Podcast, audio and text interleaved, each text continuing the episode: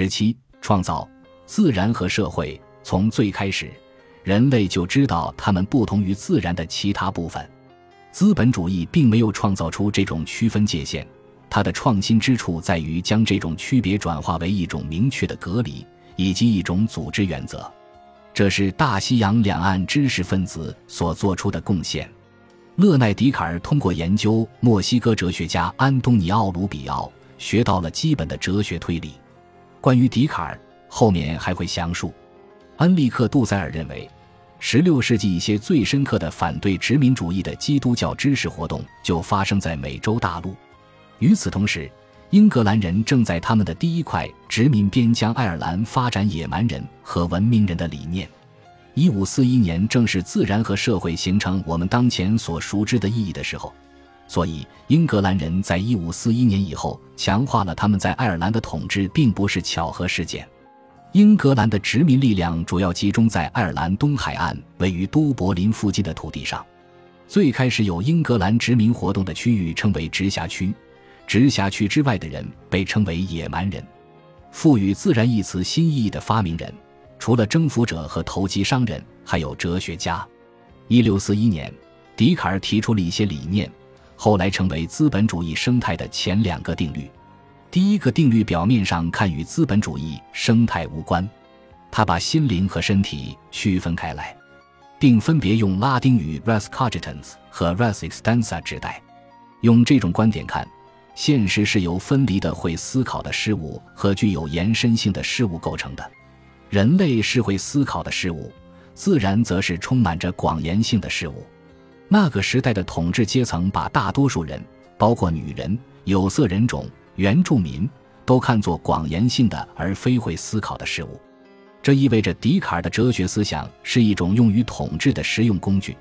他们是真正的具有强大物质力量的抽象概念。这就把我们引到了笛卡尔关于资本主义生态的第二条定律上：欧洲的文明必须成为自然的主人和所有者。社会和自然不仅仅是独立存在的，自然还要被社会所控制和主宰。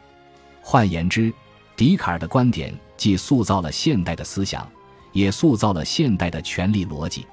提到笛卡尔，就让人常常联想到他的法国人身份。但是他的思维视角明显具有英国人和荷兰人的特点。他在法国出生，并在那里接受教育，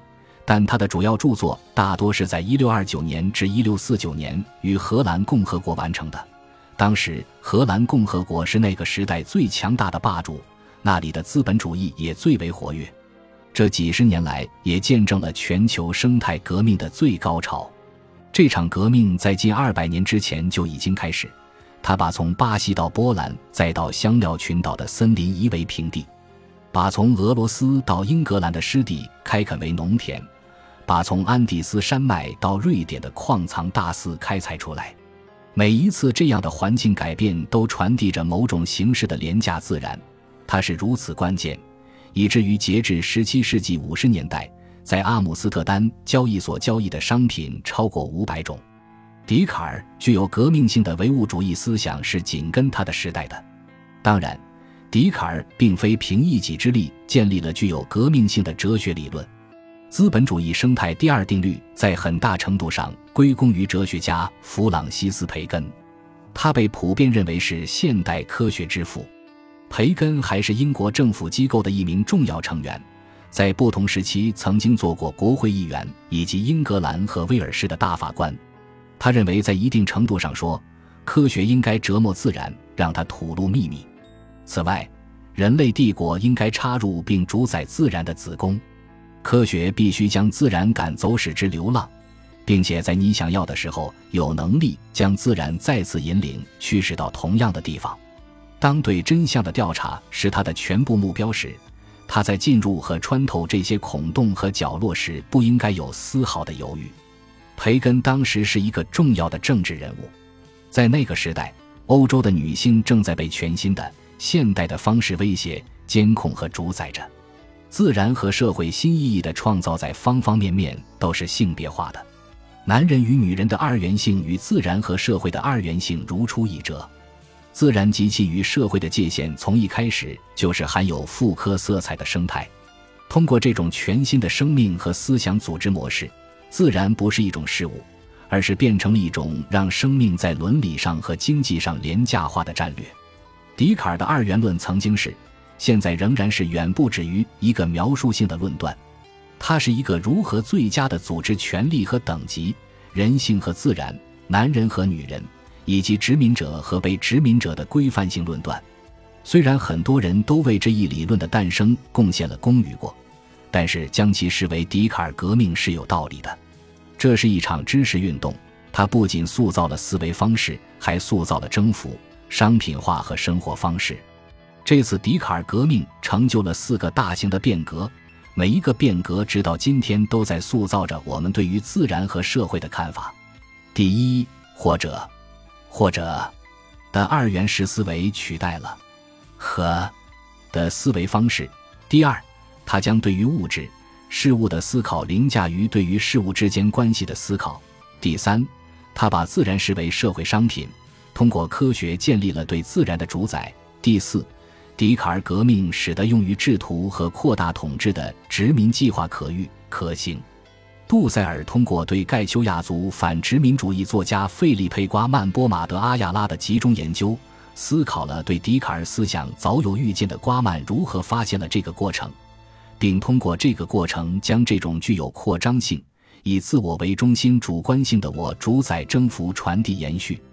带着傲慢疯狂地克服了一切障碍，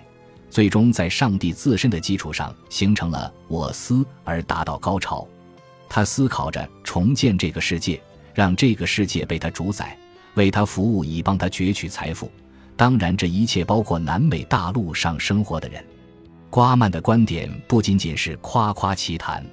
笛卡尔理性主义的基础是心灵的内在现实区别于物体的外部现实。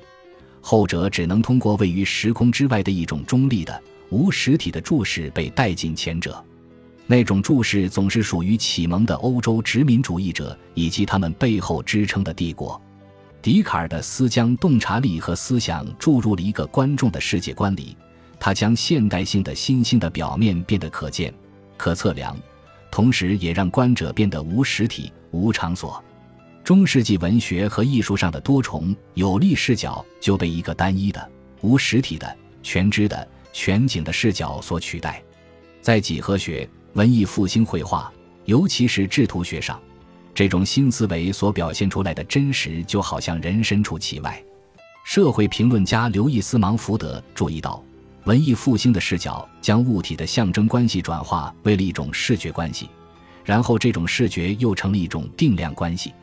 在这种对世界的全新理解中，大小不意味着人类或神明的重要性，而意味着距离远近。这种距离是可以被测量、编入、分类、绘制和拥有的。现代地图不仅仅描述这个世界，它还是一种征服技术。一五零二年的坎迪诺平面球形图作为现存最早的葡萄牙版世界地图，只能通过这个袖珍小国的巨大野心来理解。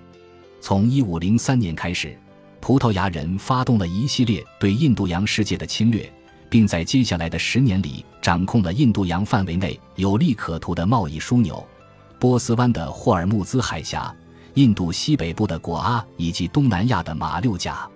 十六世纪的水手使用的平面球形图和波多兰航海图很快就被当代世界最著名的，也是目前使用最多的莫卡托投影制图技术取代。